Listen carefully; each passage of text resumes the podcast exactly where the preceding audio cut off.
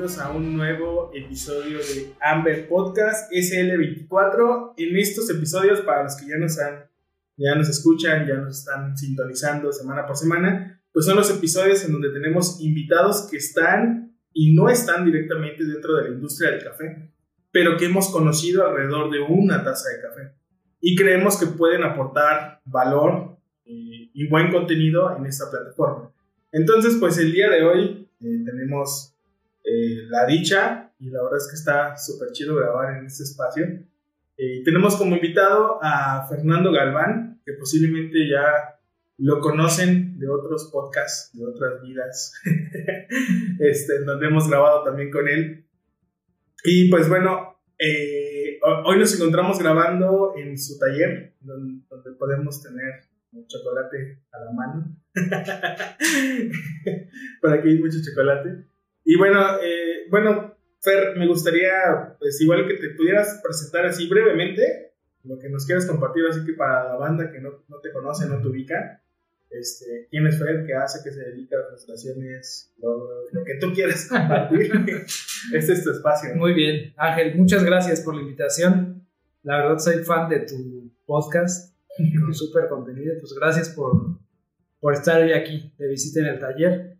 Y pues bueno, me presento, soy Fernando Galván, soy eh, chef de profesión, dedicado a la chocolatería en los últimos años enteramente. Estoy dedicado a producir chocolate con cacao mexicano hace algunos años y pues esa es mi vida ahora. mi familia y el cacao y el chocolate, eso, eso es mi vida. Qué chido. Sí, y este, ¿y cómo te ha tratado el calorcito por acá? O sea, digo, ahorita que estás haciendo chocolate y calorcito en Cuernavaca, pues. Sí, pues sí, es todo un tema. Sí, ¿verdad? No he terminado de acostumbrarme, yo no soy de aquí, soy de la Ciudad de México, pero ya tengo unos buenos años aquí. y a pesar de eso, no me he acostumbrado al, al calor. Y la verdad es que es un reto trabajar chocolatería con estos climas, no tanto para trabajar, sino para conservar, para, para transportar. La verdad es que sí es un tema un poquito complicado, pero siempre hay la forma de, hacerlo. Chido.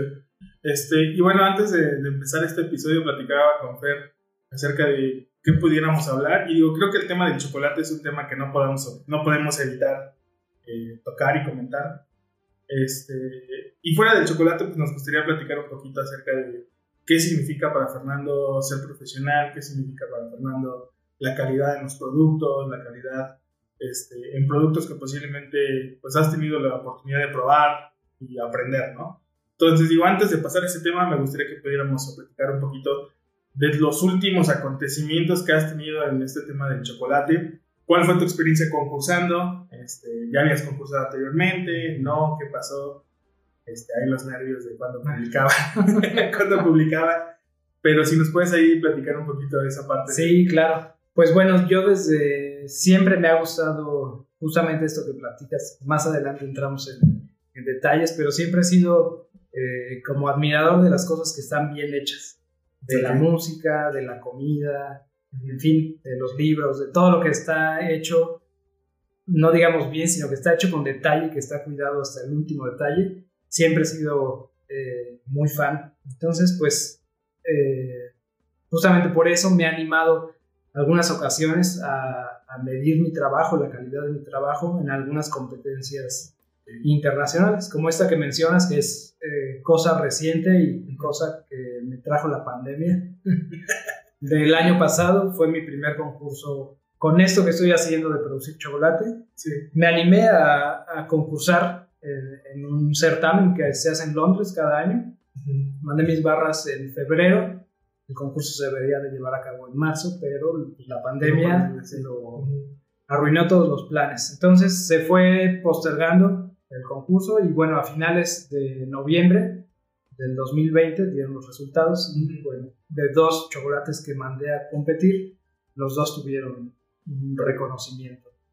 cuáles fueron? Eh, fueron un chocolate que se llama Beck, que es de 85%, y un chocolate que es de mis favoritos, que se llama Balam, un chocolate hecho con cacao de Tabasco.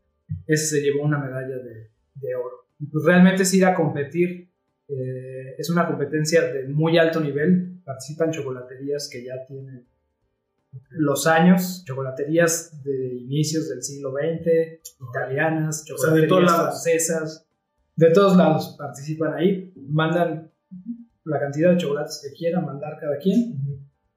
Y bueno, en base a, puntuaciones y a ciertos requerimientos, reparten estas medallas.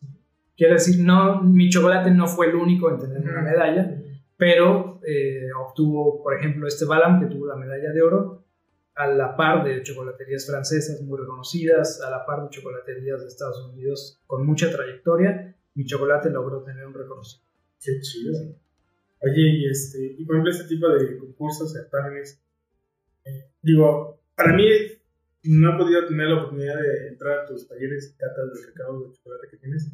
¿Qué evalúan? O sea, al final del día, digo, sé que evalúan muchas cosas, pero ¿qué evalúan como Sí, claro, pues creo que lo que se evalúa es como la, la, la, habilidad que tiene el chocolatero para transformar el, el, cacao. No es como pasa con ustedes con el café.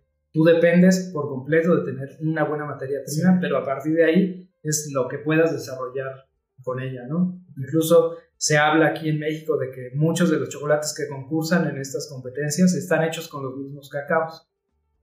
Pero pues cada quien le da su interpretación, cada quien sabe cómo tostar, cada quien sabe cómo formular. Entonces es justamente eso lo que se, se evalúa, ¿no? A final de cuentas es un producto sencillo, el chocolate, digamos, pero llegar a un buen resultado significa muchas horas detrás de, trabajo, de pruebas, de formulaciones, muchas cuestiones. Entonces, pues el resultado concretamente que se evalúa, se evalúan los aromas del chocolate, las texturas, eh, el retrogusto que puede llegar a tener.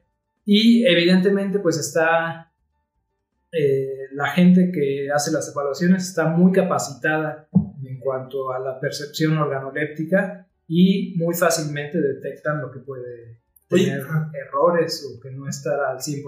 Es lo que te iba a preguntar, perdón, este, ¿qué es un defecto en el chocolate? ¿Cómo lo detectas? Bueno, se pueden detectar sabores extraños como sabores a polvo, como sabores eh, ahumados, que no, que no estén intencionalmente ahumados los cacaos. Por ejemplo, el mío, que no tuvo un mejor resultado, el Beck, que ganó medalla de bronce, la retroalimentación me dijeron que tenía un sabor como, como a medicina, como a hierbas. Ah, Entonces son las cosas que logran detectar estas personas expertas y al final para el público en general quizás no es algo que sea perceptible, pero para una persona que está mucho más capacitada sí es fácil de, reconocer. Interesante. Y, es, y este concurso de Londres supongo que es año con año. Este, ¿Este año vas a mandar o ya mandas? Este año se acaba de abrir la convocatoria. Voy a mandar dos barras que tengo nuevas. Este, ¿La aguilita?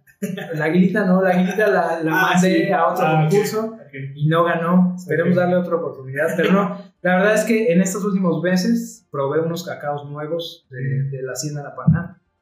Voy a mandar una barra que estoy haciendo con ellos y un nuevo cacao de Finca La Rioja que se llama Maya y Zapa. Y voy a mandar un chocolate con chile y con achiote. Ah, qué chido. Entonces, pues también hay como esa oportunidad de mandar cosas que no se prueban eh, comúnmente y que la gente también sabe apreciar de manera este, muy objetiva.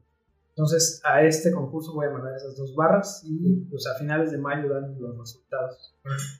Este, y bueno, el año pasado también estuviste en otro, ¿no? En Nueva York. Así es. Eh, ¿Ahí cuál tiene como más peso por qué son diferentes? Quizás uno es más mediático. Ah, ¿Cuál? Los dos son, más, son conocidos. El de Londres es un poquito más este, underground, digamos. Ah, sí es conocido, entre los chocolateros es muy conocido, pero a nivel así general no se conoce tanto. Y al otro le hacen mucha difusión porque además de participar eh, chocolateros que trabajan desde el cacao, pueden participar también chocolateros que trabajan chocolates que hace alguien más, como transformadores del chocolate. Por ejemplo, si yo hiciera algún chocolate con relleno frutal, puedo ocupar el chocolate que preparó alguien más, ah. hacer mis chocolates con sabor y eso se manda a concursar. Algún chef este, conocido de aquí de, México eh, justamente ganó unos premios en bombonería. Entonces es un poco más cercano a lo que la gente conoce y le hacen mucha más difusión. Ese concurso es el International Chocolate Awards que es el que participé en noviembre y que tuve los resultados apenas eh, en marzo. Ahí obtuve tres, tres medallas, mandé a concursar cuatro chocolates, tres tuvieron premio ahí en la final regional que fue en Nueva York y ahorita en un par de semanas se va a conocer el resultado de la final eh, mundial. Ah, eh, o sea, todavía hay otros. Todavía hay otros, o sea, los que ganan de cada región pueden participar, quienes deseen inscribir otra vez su chocolate que ganó una medalla y ponerlo a competir con todos los que ganaron un premio en las ah, diferentes regiones. Digamos que es como el mundial, como Algo así. Este, la evaluación se está llevando en Hannover, en Alemania. Y pues ahora sí está compitiendo puro chocolate ganador. Oh, pero mandaste otra vez las barras. Mandé las mismas que ganaron. Exactamente. El mismo lote, yo separé ah, el mismo lote para que tuviera el mismo, el mismo parámetro de, evaluación. Bueno, interesante. Oye, entonces este, este concurso del ¿cómo se llama? International Chocolate Awards. Este, o sea, no, no, no hacen como lo que le llaman el Bean to Bar solamente. Es una categoría. Hay diferentes categorías. Sí, es la, la, parte fundamental del, del, certamen, pero también hay ah. untables, cremas untables, hay barras con rellenos, hay chocolates rellenos, pero donde participan eh, grueso de los competidores es en Bintubar y en barras que tienen más del 70% de, de Ah, O sea, es donde hay más competidores. Sí, es donde entran casi todos y, es, digamos, más complicado obtener un premio. Hay otras categorías que tienen, por ejemplo, chocolates con sabores o con infusiones, donde no hay tanta participación y es quizás un poco más, más sencillo de ganar un reconocimiento. Ahora, interesante. Este, y, y dentro de, de, estos dos concursos en los que has estado, ¿qué es lo que has aprendido? O sea, ¿Qué es como las experiencias que has tenido? ¿Has conocido otros chocolates? Otras marcas. Bueno, eso ya lo hacía desde, desde antes. El concurso eh, tiene ya varias ediciones que se está realizando. Yo ya lo conocía desde hace tiempo, antes de participar. Y pues siempre me he considerado como, como te decía, hace rato, admirador de las cosas bien hechas. Entonces, siempre que tengo la posibilidad de comprar un buen chocolate, compro, pruebo, pero pruebo como conscientemente, no nada más así. Compré, esta barra, realmente sí le hago ah, una evaluación de cómo es su textura, eh, cuáles son sus aromas, sus sabores. Entonces, tengo mucha referencia, digamos, y es algo de lo que me ha ayudado a, llevar este proyecto de cielo dentro a un poquito más allá. Conozco otros chocolateros y se ha formado una muy buena comunidad de, chocolateros nuevos, como yo, gente que empezó hace tres años, cuatro años, pero quizás va un poquito más lento el ritmo, justamente por eso, porque no había un antecedente ni de trabajar chocolatería, ni de conocer sabores, ni de conocer texturas. Y eso para mí como que me ha facilitado un poquito la, la tarea de, de hacer mis mezclas y de mejorarlas un poquito más, más rápido que lo que lo pueden hacer otras personas. Okay. Oye, y tú cuando pruebas chocolates, eh, tienes como, bueno, no sé si llamar el conflicto, pero ¿siempre los evalúas? ¿Siempre?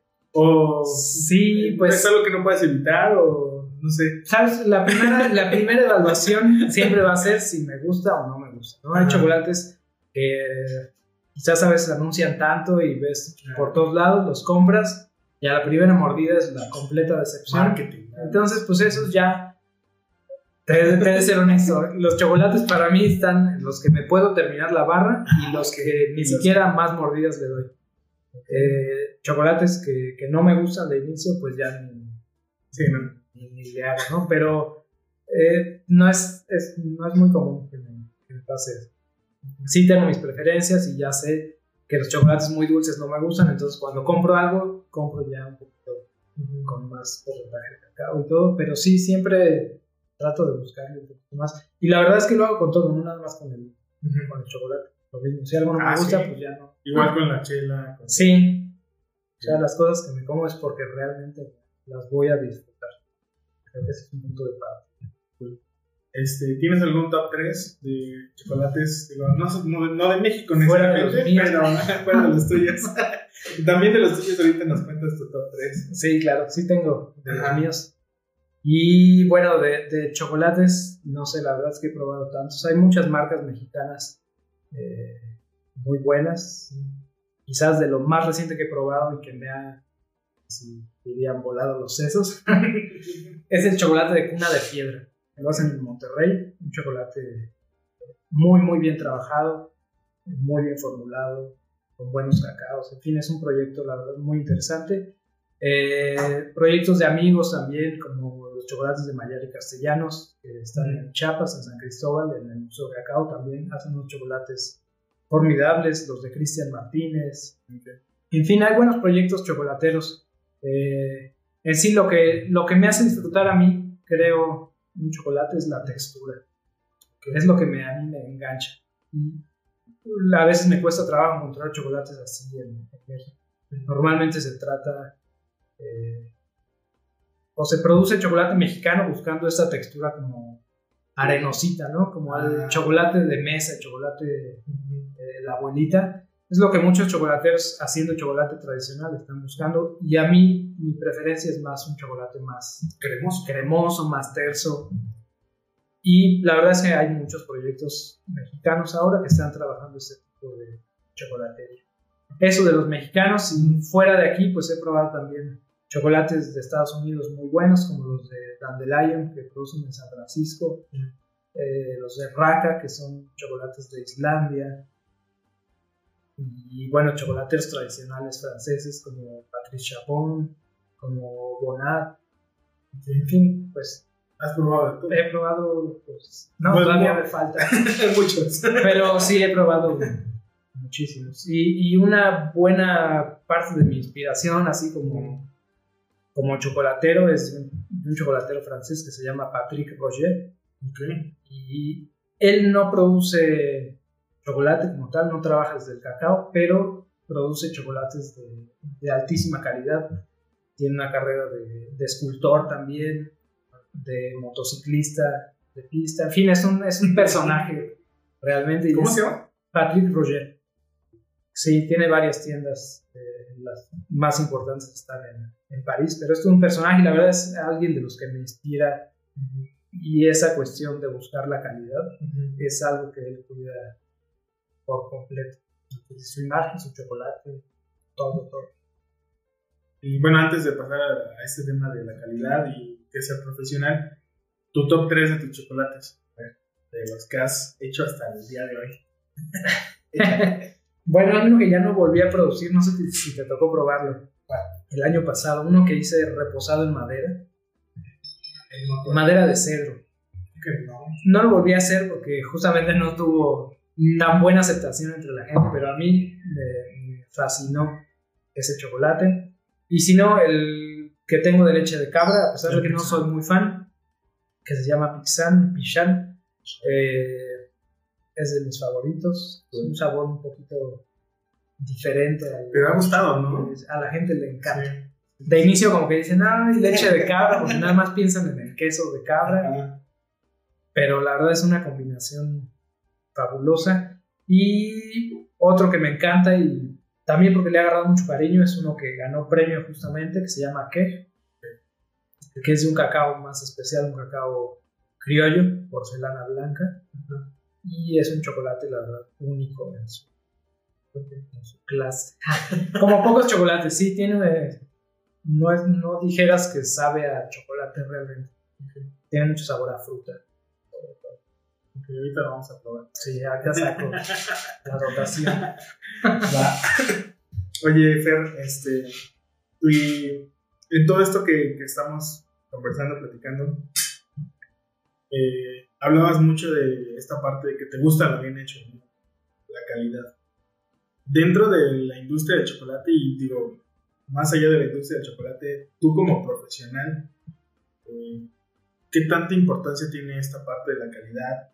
Eh, y cómo estás abordando el tema dentro de lo que estás haciendo, ¿no? sé, ¿qué has visto otros que están haciendo?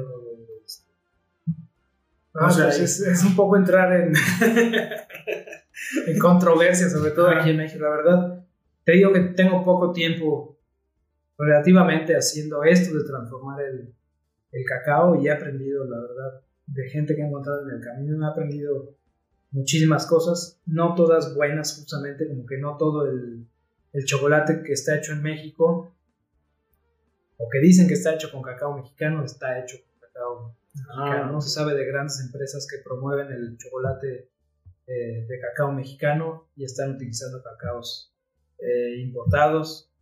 Eh, ¿Pero porque son más baratos? Son más baratos, sí. Ese es el tema. Y bueno, porque también en México no hay tanto cacao como se, como se requiere para la producción de, de chocolate. Entonces creo que ese es uno de los temas que, que en qué he basado el proyecto, en la calidad de, de, la materia prima. Eso lo traía, como te digo, desde siempre, desde que estudiaba, desde que tuve mis primeros trabajos.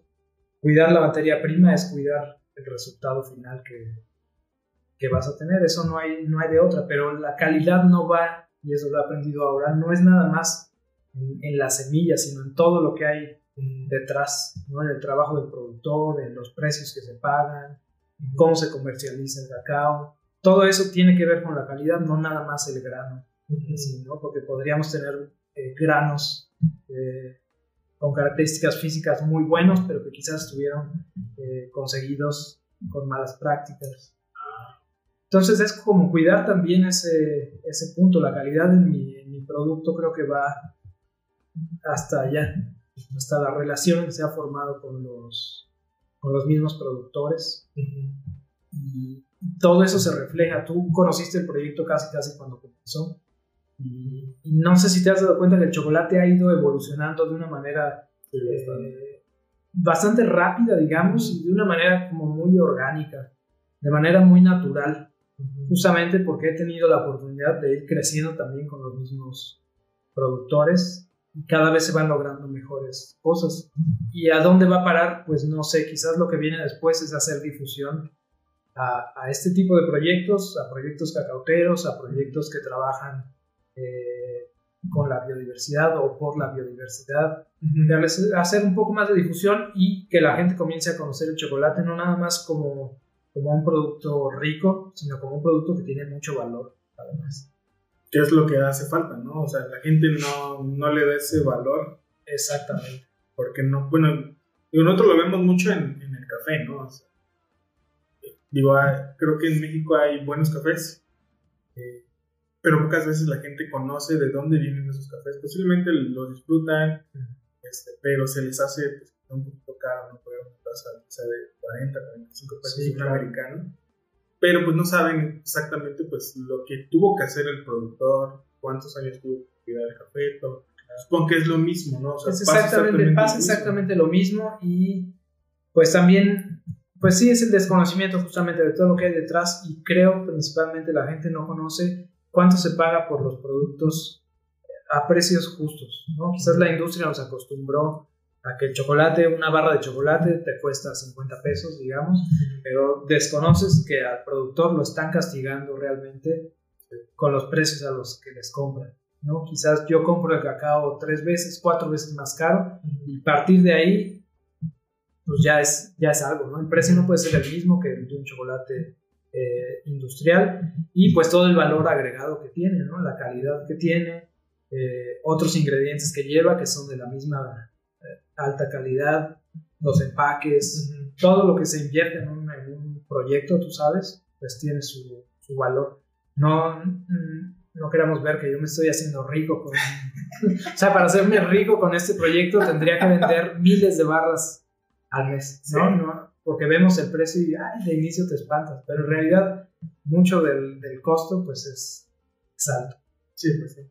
Y al final del día se ve reflejado en el sabor, ¿no? O sea, tú cuando pruebas la barra, sabes que los productos que estás utilizando o que se utilizaron son de muy alta calidad. Sí, definitivamente. Está muy chido.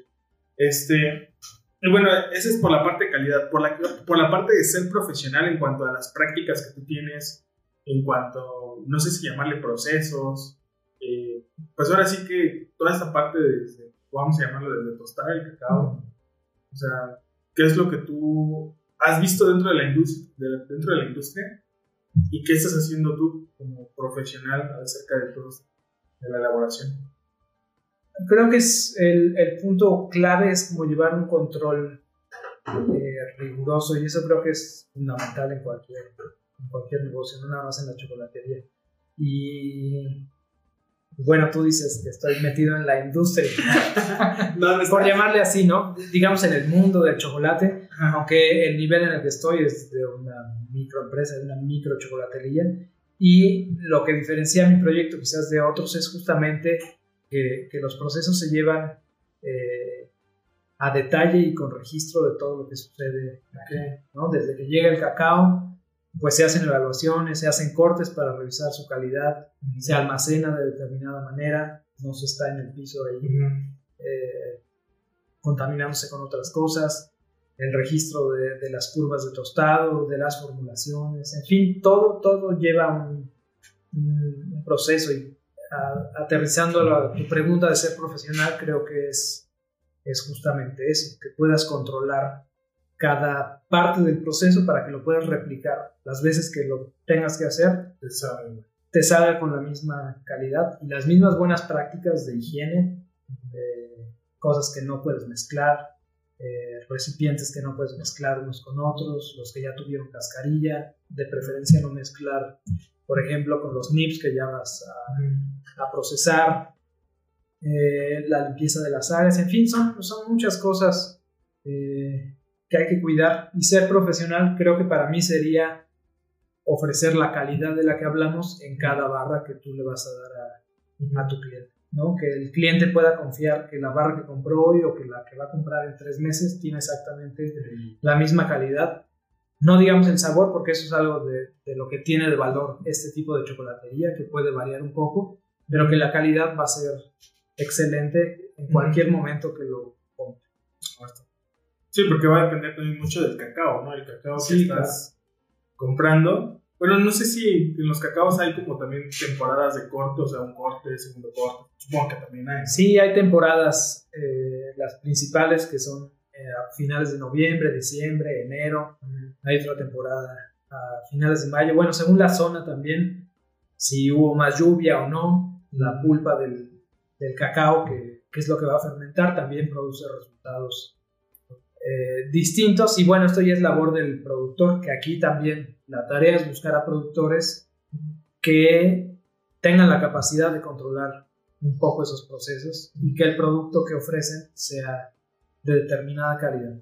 Te hablo de lo que mi proyecto requiere para hacer el chocolate como lo tengo. No hay otros, hay otros proyectos y muy valiosos también que apoyan a productores de cacao que quizás sus, protocolos de post cosecha no están tan bien controlados y definidos y el chocolatero se adapta al cacao que le llega, ¿no? Lo va a transformar según quiera. Para mí el enfoque que yo le di a este proyecto es hacer chocolates de excelentísima calidad y para eso yo necesito trabajar con cierto tipo de, de productores. Ahora sí que para todos hay una oportunidad y están bien los proyectos que apoyan ciertos tipos de cacao, como está bien buscar cierta calidad.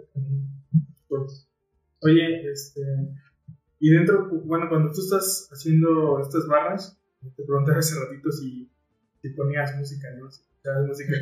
Y te pregunté porque, sí. este, sí, gracias. Carlos, Carlos, Carlos Cohen, que también ya lo tuvimos como invitado, eh, lo escuché en otro episodio, bueno, en otro podcast que, platicaron con él, y le preguntaron que qué tipo de música escuchaba cuando él hacía chela, vino, Me pareció muy interesante su respuesta porque dice que a él no le gusta la música.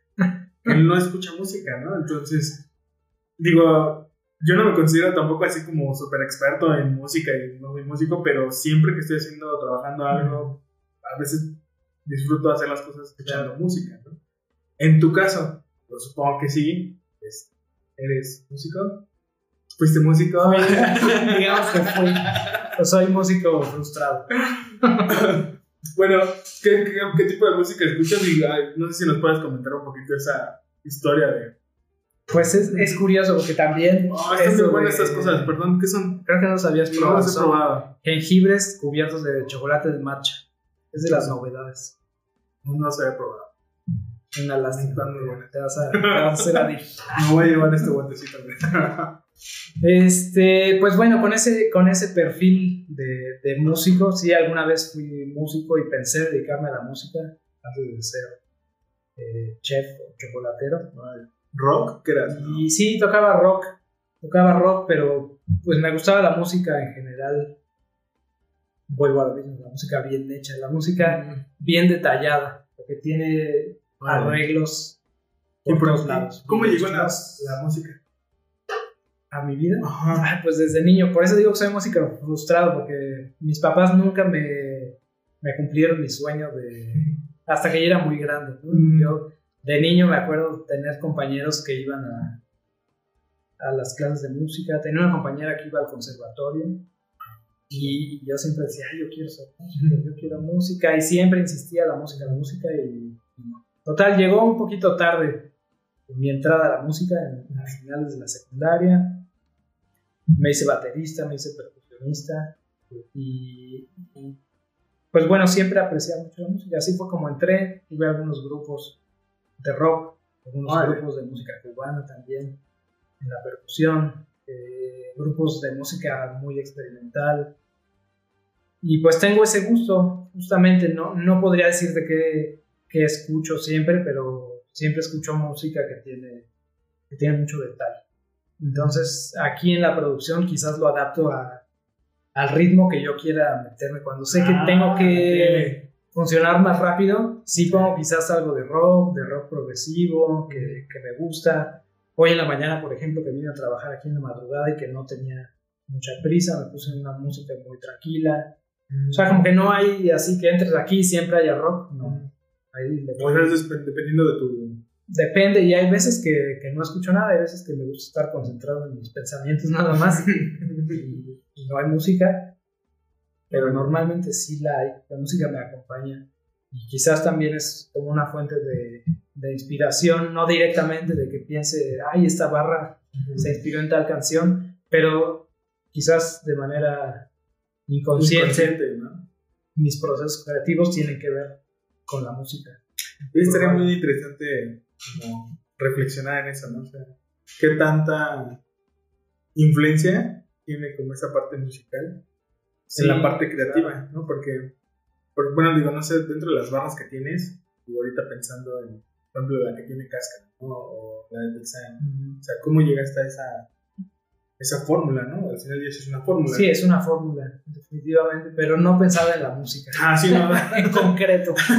sí, no, Pero- pero digo, posiblemente hubo cierta influencia que ni siquiera tú Sí, la claro. Mira, yo la música siempre, y creo como, como baterista, como, como alguien que sigue el ritmo, pues siempre estoy contando. La música para mí es, es cuentas. Contar los compases, contar las notas, contar todo, y quizás eso lo, lo paso acá, ¿no? Todas mis barras antes de que un chocolate salga a la luz, pues le, le analizo muchas cosas, cómo se va a combinar en porcentajes, en, en intensidad. Entonces, quizás es esa parte la que tiene un poco de, de relación, que necesito ver las cosas este, como gráficamente, por lo, menos en, por lo menos en mi mente, para poderlas después transformar. Mi proceso creativo va así y bueno, en el caso del chocolate pues sí pienso en, en los sabores, principalmente en los sabores que, que a mí me gustan. No soy de esas personas que por complacer al, al público y al comensal hace cualquier cosa. Tú, cualquier barra que pruebes de las mías es porque primero me gustó a mí y después me decidí a, a sacarla. Incluso, como te comentaba, ese capricho de hacer un chocolate reposado en madera de cedro fue porque algo, algo que a mí me gustaba y al final a la gente no le, no le convenció y pues tuvo que, que salir. Oye, tocando ese tema, fíjate que me, pareció muy interesante porque este eso me olvidó que te iba a decir. no, no es cierto. Eh, en, el, en el podcast que grabamos con, con este chico, con casi ni se escuchó. La champaña. La champaña. Este, que grabamos con Cohen, también hablábamos un poquito de esta parte. Eh, de anteponer nuestros gustos a lo que el público o nuestro mercado busca. Y te voy a dar un poquito de contexto. Eh, por ejemplo, dentro de nosotros que recién abrimos la barra de café, eh, planteábamos como este escenario, ¿no? En donde va una persona buscando conocer qué es el café, pero él está acostumbrado a ciertos cafés, ¿no? O sea, amargos, tomados, viene como ya predispuesto a algo. Entonces, cuando tú llegas a la barra y él te pide, oye, necesito un café intenso para que te despierte, eh, tú como barista, como profesional de café, llamarle así, entre comillas, ¿qué haces? O sea, si el, si el, el comensal te dice, oye, quiero un tueste oscuro, brilloso, y porque así tomo mi café. Entonces, hay dos, ¿no? Platicábamos, o sea, si sabes que aquí no lo hacemos. Y otra es, eh, déjame hacerte algo parecido, no igual, parecido a lo que tú estás buscando. Y hablábamos de ese caso, o sea, eh, nosotros sabemos que tener una receta de una cafetera manual, una que 60, te da ciertos perfiles. Pero, ¿qué pasa si nosotros modificáramos un poquito esa receta y digo, posiblemente quedaría un café un poquito más intenso, más concentrado, que desde tu perspectiva tú dices, pues no está tan bien, pero al cliente es como lo más parecido posible a lo que pudiera estar buscando, ¿no? Sí, claro. Entonces entrábamos como en ese, no debate, pero sí en esa conversación de decir, ok, ¿qué pasa cuando llegan estas personas que posiblemente, por ejemplo, no sé si a ti te ha pasado, ¿no? o sea, que, que prueban una barra de chocolate pero no es como a lo que están acostumbrados. O no sé si pasa lo mismo, o sea, hay que... Sí pasa, pero quizás no está... No con el café es como algo más inmediato, sí, ¿no? Es, es, un poquito diferente, pero mira, curiosamente, hoy platicaba de esto con Chema, que es el productor de, de cacao, con el que más contacto tengo. Justamente sobre este tema, ¿no? Porque le dije, oye, la novedad es que tu cacao que me acabas de mandar, el Maya y Zapa, lo voy a hacer con chile y con achiote. Y su primera reacción fue, ah, Todo esto por chat, ¿no? Y tú y tus sabores extraños.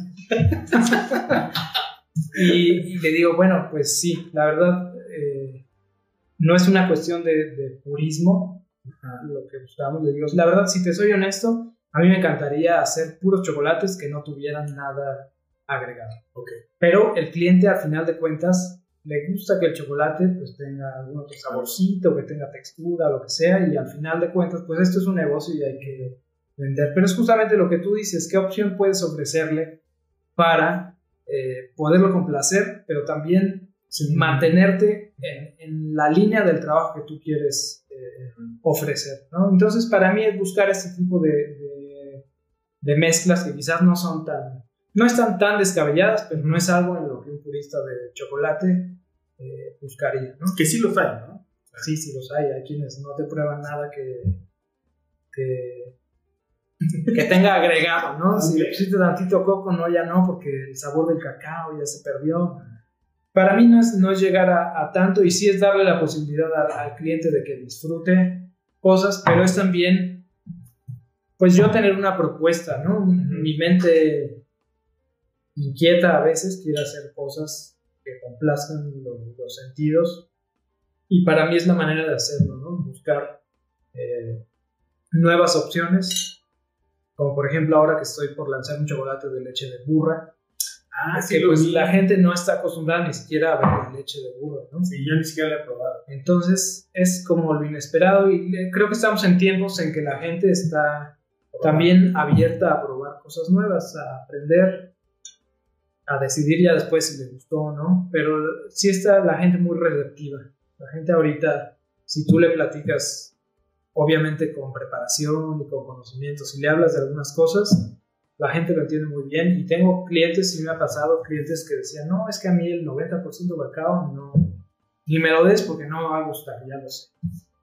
Y ahorita es lo que consumen, ¿no? Porque pues se enamoran, los enamoras, les hablas de, lo que es, de los beneficios que tiene, y, es también parte de la razón de ser de, algunos proyectos como el mío, de informar a los consumidores, de dar nuevas experiencias con un producto que pues ya teníamos metido como un producto dulce, ¿no? El chocolate lo vemos como industrial, pensamos que es una cosa dulce y no, tiene muchísimas posibilidades. ¿Y cómo, cómo nació? Bueno, antes, a ver, vamos a... Chin chin. ¿Cómo nació esta parte del...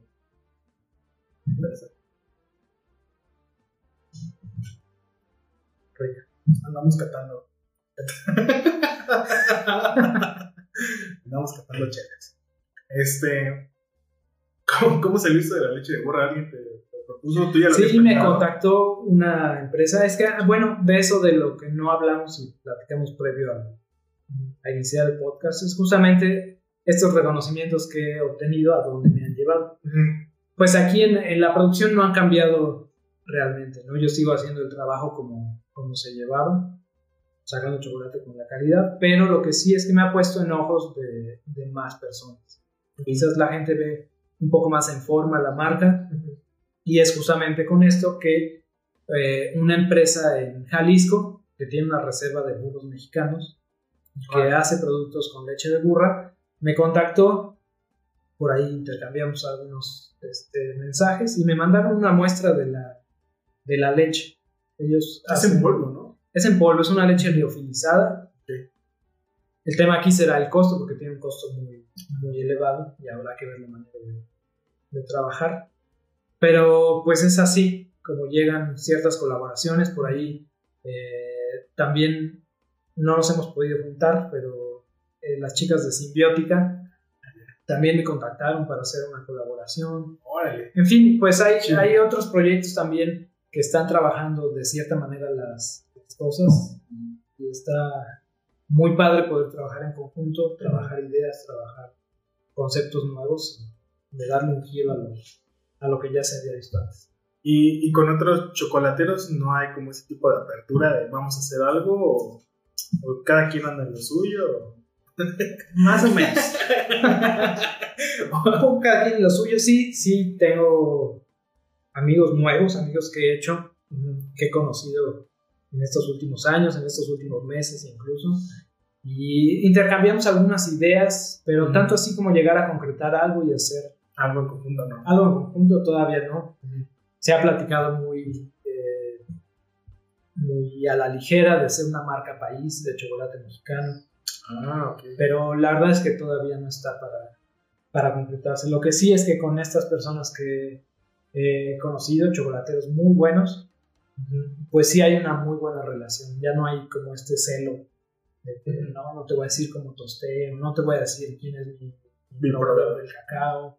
La verdad es que no, o quizás me he acercado a las personas eh, que tienen esta, esta visión y es bastante enriquecedor también, como dicen, el sol sale para todos y, y que mi chocolate sea bueno no le va a restar puntos al de otro chocolatero Claro. ni, viceversa, ¿no? Al contrario, los, los proyectos se pueden enriquecer con ideas, con conceptos.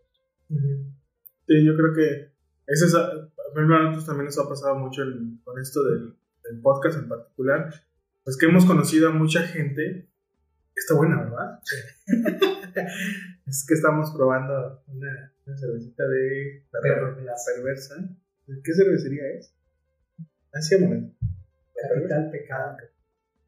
Este, está, está chidita. Es una red que. Este. Ah, te decía que también en este tema del café hemos encontrado como gente muy abierta a compartir, de decir, mira, eh, digo, por ejemplo, nosotros que estamos con la parte del tostado del café y ahorita ya preparando café, eh, nos han hecho muchas recomendaciones de, oye, fíjate, te recomiendo que puedas entrar a tal temperatura para ese tipo de granos, cuida mucho esta parte, el secado, X cosa, ¿no? pero también hemos, digo, no nos ha tocado trabajar con ellos ni colaborar, pero con personas que sí son muy celosas, ¿no? De, de lo que hacen y pues, como que hasta les cuesta cruzar palabras con uno, ¿no? Y yo creo que aquí la intención también de este, de este tipo de, espacios, como es el podcast, es difundir información, la información buena, este, que al final del día le pueda ayudar a la gente que está pues haciendo algo, ¿no? Ya sea quien esté haciendo café, quien esté haciendo chocolate, quien esté haciendo quesos, este, que pueda encontrar como ese tipo de espacios en donde puedan encontrar otras personas y seguir trabajando, ¿no? Con lo que habíamos platicado, con la calidad, con ser profesional, con todo eso. Entonces, este, pues ya no me siento tan mal de que solamente en el café. no pasa también. El cacao también. En el caso de la chocolatería está un poquito dividido entre los que hacen chocolatería un poco más contemporánea, por decirlo así. ¿Qué son los bombones? No, no. Eso es muy más de, este- clásico, ¿no? de, de transformar el, el Ah, cacao, digamos, pero de una manera un poquito más, más moderna o como nos llegan a juzgar en algunas ocasiones, con una visión muy occidental, ¿no? De querer Ah, ok. imitar al chocolate europeo, de querer imitar al chocolate eh, estadounidense. Viene de parte de, de los chocolateros que trabajan más hacia la tradición, ¿no? Hacia el chocolate para bebidas, hacia el chocolate de cacao lavado. Y la verdad es que todos los proyectos son, son válidos, ¿no? Quien quiera hacer chocolates de bebida, y chocolates rústicos, pues está muy bien, como también está bien darle otro, otro giro, otro enfoque, si lo, si lo quieres ver así. Entonces es como un poco la división eh, que hay en la chocolatería, los chocolateros un poco con, con las tendencias más modernas, podemos decir, los que están casados más con la, con la tradición. Ok. Y, por ejemplo, yo he visto algunas cosas que hacen como figuras con chocolate. ¿Eso también es otro rubro? ¿O eso ya Pues es sí, otra es, cosa? es otro. Mira, el chocolatero normalmente, por ahí leí en un buen libro que compré hace poco, que la paradoja del chocolatero es que no hace su chocolate. Normalmente el chocolatero lo que hace es transformar el chocolate que ya preparó alguien más. Ok. Esa es la función de un chocolatero. Comprar el chocolate que hizo X marca. Ah. Yo aquí en mi taller lo voy a fundir, le voy a poner sabores, lo voy a moldear, pero yo no me encargué de transformar el, el cacao. O sea, A eso se refiere. a eso se la refiere. paradoja es que el chocolatero nunca hace su, su chocolate desde la base. Entonces, eh, esto que dices de las figuras es quizás el, el trabajo de los chocolateros que hacen esto. Trabajar chocolates más, eh, o más bien los que produjo alguien más y nada más los van a transformar. Mm. Lo que mi proyecto es, o yo soy un transformador de De cacao, cacao. No soy un transformador de chocolate. Y bueno, quizás en algún momento pueda ampliar también mi, mi variedad. Necesito una tienda física para poder hacer otro tipo de productos. Ahorita el proyecto está específicamente enfocado a producir barras, que, que es fácil su transporte, que es fácil que lleguen a otros lugares. Y quizás cuando haya oportunidad de tener un espacio físico para venta como tal, se empiecen a mover algunos otros Otros dos. Qué chido. que hacen los chocolateros normalmente. Oye, ¿y no nos has presumido este, que tu chocolate ya anda en otros lares, ¿no? Del otro lado del charco. Sí, ¿Cuál, ¿Cuál ha sido su recepción? ¿Qué comentarios has tenido? Ahí platicando. bueno, mira, pues tuve la fortuna de encontrarme con una, una persona. Ella es mexicana, vive en Zúrich, en la parte alemana de Suiza. Ella es mexicana que vive. Bueno, es mexicana y es suiza a la vez. Entonces se encontró con mi proyecto, eh, le echó por ahí ojo, vio que es un proyecto que cumple con los estándares de lo que se vende allá y le interesó la parte de que sea mexicano el chocolate. Que realmente fuera de México nada más hay una, una marca que lo está haciendo ya desde hace algo de tiempo, que es de Alejandro Campos, que es eh, Chocolates Volter. Eh, pero de ahí fuera el chocolate mexicano está aquí en México, básicamente. Entonces se encontró con mi proyecto y realmente le tuvo fe así a ciegas. Sin probar me hizo un primer pedido. Y pues bueno, tuvo recepción también buena porque parte ella pues es mexicana y tener algo de su tierra. ¿Pero ella tiene tienda de, de chocolate? o? Tiene una tienda en línea. Ah, Ella funciona como una tienda en línea y lo que hace mucho son eventos privados como degustaciones, catas. Hace kits de barras de chocolate, no sé, el kit de las barras premiadas o el kit de los chocolates de más del 90%. Así es como mueve su, su chocolate. Es un proyecto pequeño, pero para mí ha sido muy bien porque también la capacidad de producción que tengo ahorita es justamente la que requiere ese tipo de, de proyectos. de proyectos. ¿Sale? Sí, o sea, ya hablando de un proyecto más grande ya sería más complicado. Para mí sería complicado hacerlo ahorita. Yo necesito moverlo como en ese tipo de, de proyectos. Que hay muchos en todo el mundo. Hay varios aquí en México también. Yo estoy con, con una tienda que se llama Dichoso Cacao, en la colonia Roma, que tienen chocolates de muchos proyectos eh, mexicanos de chocolatería. Entonces, bueno, similares allá. Allá caí ha tenido buena aceptación y cada vez los pedidos van siendo más grandes. De hecho, mandé un pedido ya mucho más grande el mes pasado, que a los 15 días ya me dijo Andrea que ya iba a la mitad. Entonces está teniendo buena aceptación y ahorita lo que estoy buscando es también una oportunidad en Estados Unidos, en, en un mismo caso, igual de una persona que se dedica a distribuir chocolates a pequeños negocios especializados. Y, y, es justamente lo que, lo que necesita ahorita mi marca, moverse en, en espacios donde el producto tenga valor, tenga valor también como chocolate mexicano. Y pues bueno, que yo tenga la capacidad también para producir. Entonces, y en eso estamos ahorita. Y esta parte de, de, tus barras como tal, pues me decías que está un poquito más pensado, ¿no? En eso. O sea, que lo, que lo puedan adquirir personas fuera. O bueno, no fuera, sino que tengan como... que le den ese valor, ¿no? Sí, justamente. Quizás porque este tipo de proyectos, como se le llama fuera de México, Bean to Bar, uh -huh. ya tiene más tiempo en otros países. En México. Sí, en México es muy nuevo y muchos de los proyectos ah. que hay son de los últimos cinco años, si tú quieres, y de chocolateros nuevos. Cuando, por ejemplo, en Francia, desde 1950 ya hay chocolaterías que promueven este tipo de chocolates. En Estados Unidos el movimiento fuerte de Bean to Bar comenzó por ahí en 2010. Eh, ya tienen más años. La gente ya pasó por este proceso de, de conocer qué es el chocolate, de conocer el cacao. Entonces hay quizás un poco más apertura de la que hay aquí en México, porque la gente en México está casada con el chocolate que es golosina uh -huh. o con el chocolate que sirve para hacer bebidas y no haya otra opción. Órale. Bueno, pues este. Pues mira, creo que no íbamos a platicar de chocolate, creo que toda nuestra conversación de chocolate. Te voy a dar a probar. Y nos va, nos va, nos sigue consintiendo, Fer. La verdad es que yo creo que vamos a grabar más episodios aquí. ¿Cuál es? Este es el ¿Es famoso chocolate Balam. Ah, ese Balam. Que ahorita es un lote que hice especial con un cacao que, que, tenía el productor de hace tres años, de una cosecha del 2018, pero que está exquisito. Está, está espectacular.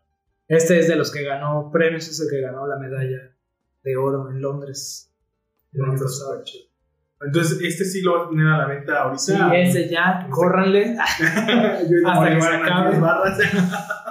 sí, ya está en la tienda en línea si gustan hacer por ahí uh -huh. alguna compra en la tienda en línea, mandamos a cualquier parte de México. Súper. Pues muchísimas gracias, Fer. Eh, vamos a empezar a cerrar este episodio. Nada, me gustaría, y ahorita mencionaste un libro que recientemente estabas leyendo, acerca del chocolate, chocolate la paradoja.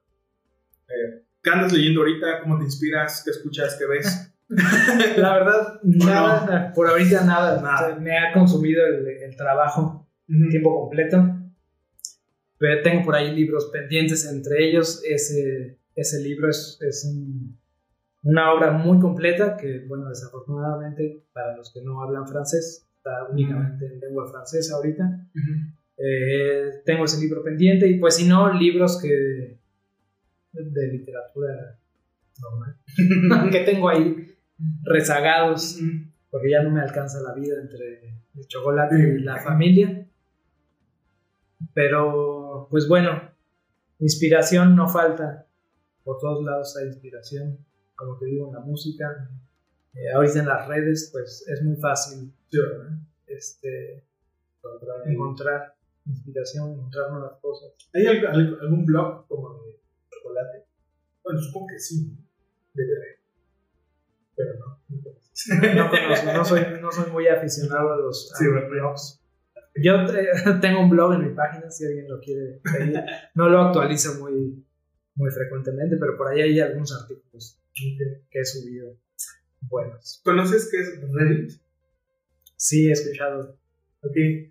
Recientemente una de nuestras invitadas nos comentó que Bueno, Reddit es como. Igual y me van a decir eso, pero. Como un blog, un foro. Es un foro en donde hay mucha gente muy clavada en ciertos temas. Entonces hay algo que se llama subreddit, que son como subtemas. Entonces me dijo esta chica que hay de café bastante, ¿no? Entonces me empecé a meter. Sí hay, o sea, de, de baristas, de gustadores, pero gente así súper clavada, ¿no? Así de que el análisis, tal, tal, tal, tal, tal, tal, tal. Entonces me imagino que de chocolate, de cacao, Debe ha de haber bastante. Por ahí estoy en un grupo de clavados. chocolateros que se llama Well Temper, que está en Facebook. Es de chocolateros de todo el mundo. Se intercambian algunas cosas, pero más como novedades de maquinarias, de, de cacaos, de plantaciones. No es tanto como un blog, pero es un buen foro para, para discusiones interesantes entre chocolateros profesionales de todo el mundo. Pues sí, pues voy a buscar también en Reddit algo de chocolate y te lo voy a. Perfecto. Bueno, pues no sé si quieras agregar algo más antes de, Pues nada, de coman, terminarnos este. coman chocolate, coman busquen proyectos. Hay muchos, muchos proyectos mexicanos de chocolates de mucha calidad, de altísima calidad. Eh, pueden por ahí contactar a, a Dichoso Cacao. Un buen foro es Cacao para Todos, que ellos hacen mucha promoción eh, sobre el cacao, no nada más de Bean to Bar, sino también de cacaoteros, de mujeres en el cacao. En fin, es un foro bastante completo en Facebook, Cacao para Todos.